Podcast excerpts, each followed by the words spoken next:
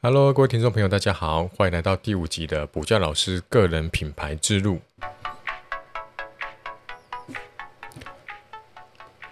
Hello，大家好，哈，这是我们第五集的节目，哈，今天跟大家分享一下，哈，就是我在疫情期间呢，哈，发现呢，IG 有一个现象，这个现象呢，哈，我把它称为这个蚕食这个补教业的蚂蚁雄兵。好，那如果你还不知道我是谁的话呢，哈，我是陈明老师，那我在。补习班呢，跑班教授高中数学已经将近二十年的经历了哈。那在二零一九年的时候呢，我自己成立一个微补习的个人品牌，哦，它是一个我拿来贩售高中数学线上课程的一个个人品牌。好，那我在 IG 呢，C M M A T H，哈，跟 YouTube 也是 C M M A T H，IG 已经有两万个粉丝，好，那 YouTube 有一点七万个订阅。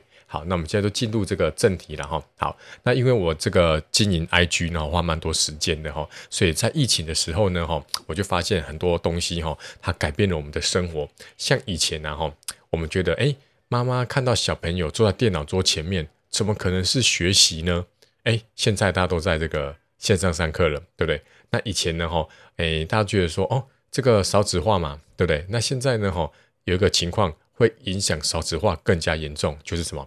因为大家都要戴口罩，戴戴口罩呢，哈，就很难参加联谊，对不对，哈？那这个很多那种相亲的团体呀，哈，他们哎办联谊，然后大家都戴口罩，谁想去啊，对不对，哈？好，那就算呢，哈，好不容易凑成了几对，哇，餐厅都不能内用，对不对？那不能内用的话呢，那要去哪里约会，对吧？看个电影也要做梅花座，对不对，哈？所以呢，大家就会比较晚婚，比较晚婚就更不可能这样子。可可能会比较减少这个生孩子的意愿，对不对哈？所以这个疫情呢哈，竟然呢我们联想不到说，哎，竟然会影响少子化，哎，居然也这样子，这间接的去影响到了。然后再来就是台中有一间很有名的烧烤叫做乌马，哦，它平常是定定位很难定到的，那个都要打大概几十通电话才可以定得到位的。哎，因为疫情不能内用，所以他们办了这个外带。哇，这个可以拿回家烤，对吧？谁可以想得到一家这种的平常定位都订不到的餐厅呢，居然可以这样吃那个吃到它的外带？OK，那在我的补习班，好，那我的补习班是在台中的百大珠溪系列的乌日分校。哎，那主任呢，在这个暑假的时候跟我说，哎，他们竟然有收到彰化还有云林的学生，哎，一家在台中乌日区的补习班，竟然是可以收到外县市的学生，这也是。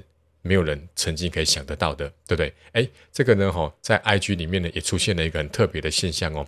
我发现现在很多这种大学生啊，以前我在念数学系的时候啊，大部分都是接家教。那接家教呢，哈，一般就是靠学长学姐介绍嘛。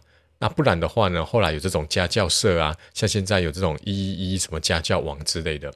哎，就现在的大学生他们很聪明哦，他们会直接在 IG 办一个账号，然后就开始呢，哈，分享这个数学的这个。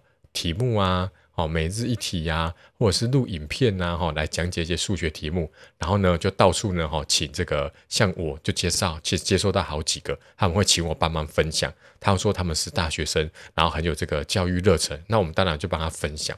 那我就慢慢发现呢，诶，他们办了一些这个免费的这个内容之后呢，诶，也开始怎么样子收费收学生了，就是。线上的家教，哈，视讯班的方式，哎，我那时候就觉得，一来觉得这些学生很聪明，好，就是竟然会想得到说，来又利用这种视讯的方式来上家教。那二来呢，我就觉得说，哦，那这样子的话呢，他把这个学生，我们来保守估计一下吧。假设哈，全台湾哈数学系，而且不止数学系哦，对不对？其他这种理工科的，他们也是可以来接数学家教，对不对哈？那他们假设一千个人在做这个事情，每个人呢，哈。招招收到十个学生好了，这样他们就有一万个学生，所以呢，一届的现在一届的学生大概有十几万个嘛，他就。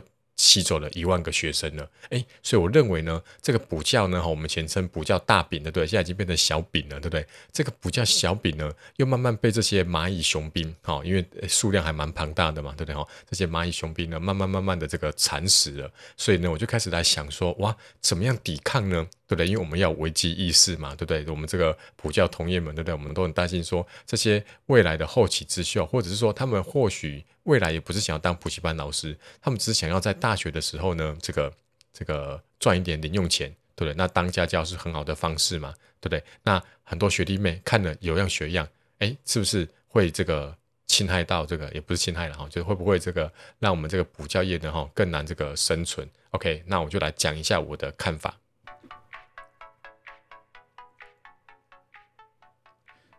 好，这件事情呢哈，我跟其他老师都聊过了哈。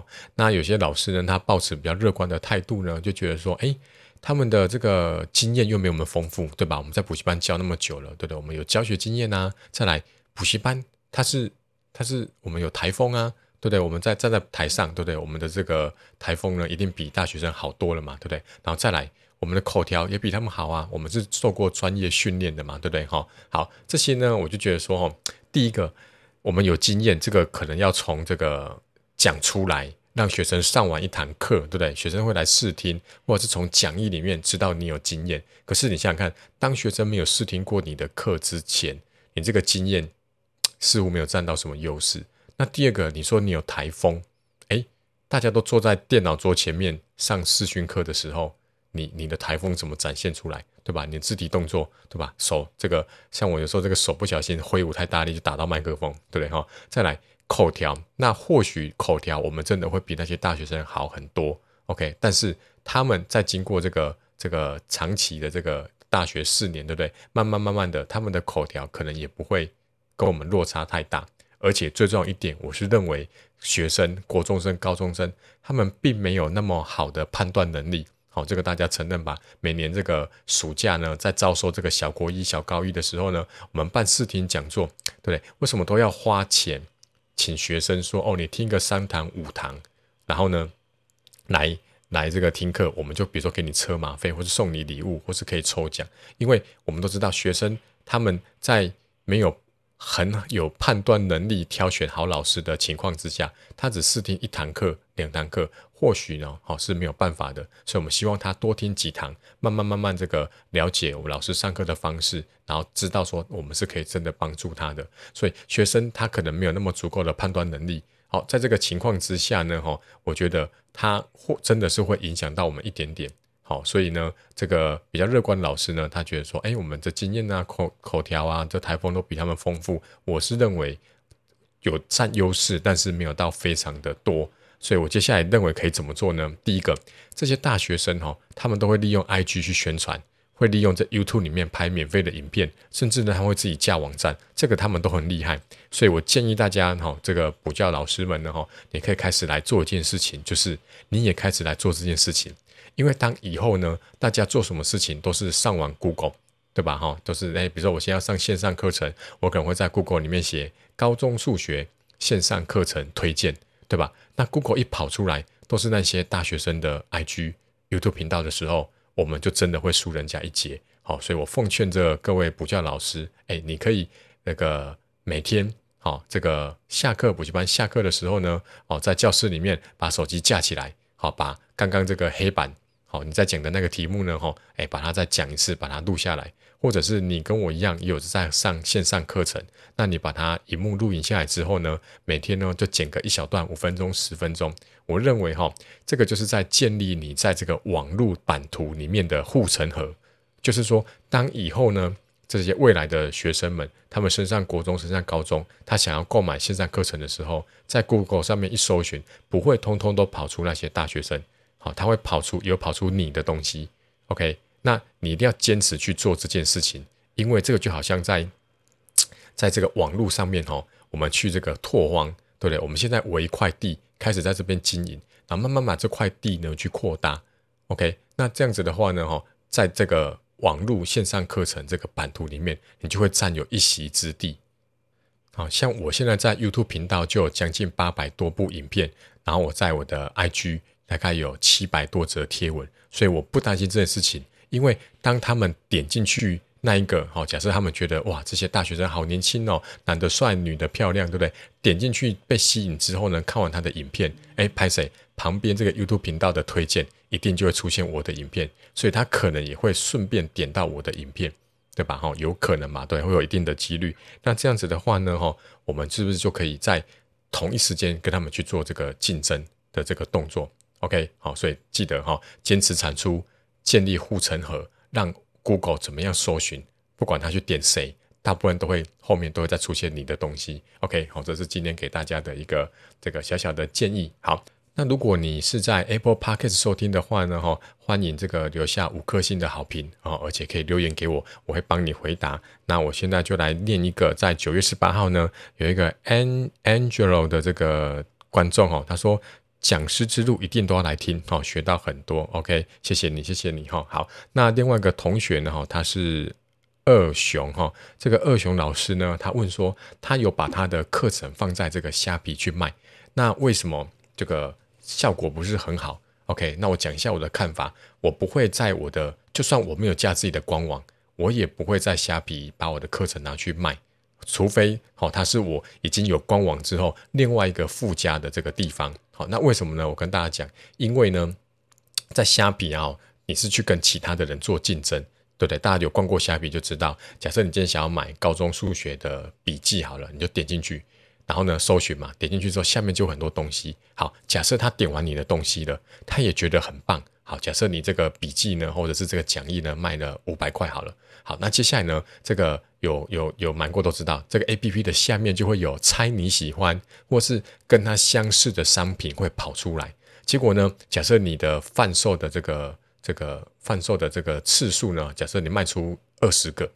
下面跑出一个，哎，你真的去搜寻哦，我真的搜寻过，真的有，下面就会跑出什么什么什么建中学霸的什么笔记，或是什么之前卖破好几百万的北医女学霸的笔记，对不对？哎，他可能卖了三千多份，而且假设又比你便宜，好，就算没有比你便宜，跟你一样五百块，他卖了三千多份，而且上面又写个北医女学霸考上台大的这个这个笔记，哇，大家五颗星的好评一堆，那相较之下，你就被他比过去了嘛？因为一样的钱。对吧？那你说，哎，我是这个补教名师编出来的讲义啊，哎，在上面谁看得出来？